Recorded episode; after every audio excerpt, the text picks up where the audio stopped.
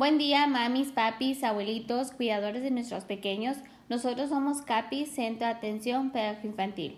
Vamos a hablarles un poco de los indicadores del desarrollo de nuestros bebés y nuestros niños.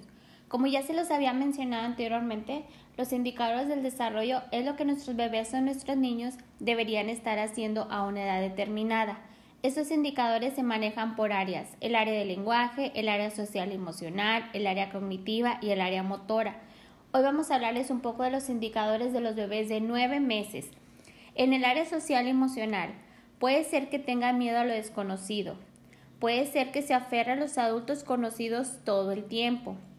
En el área del lenguaje, entiende cuando se le dice no, imita sonidos y gestos de los otros. Señala objetos con los dedos. En el área cognitiva, observa el recorrido de las cosas al caer va en busca de cosas que usted esconde.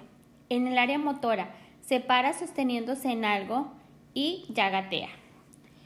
Algo que es bien importante que si notamos que nuestros bebés o nuestros niños no alcanzan todos estos indicadores para su edad, reaccionemos pronto y nuestro bebé tenga una intervención temprana.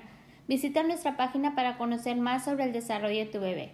Muchas gracias. Escucha nuestro siguiente podcast para seguir aprendiendo de todos estos indicadores del desarrollo. Cualquier duda, comentario o sugerencia, nos pueden enviar un mensaje a nuestra página de Facebook, CAPI Centro de Atención Pedagogía Infantil Nuevo Laredo.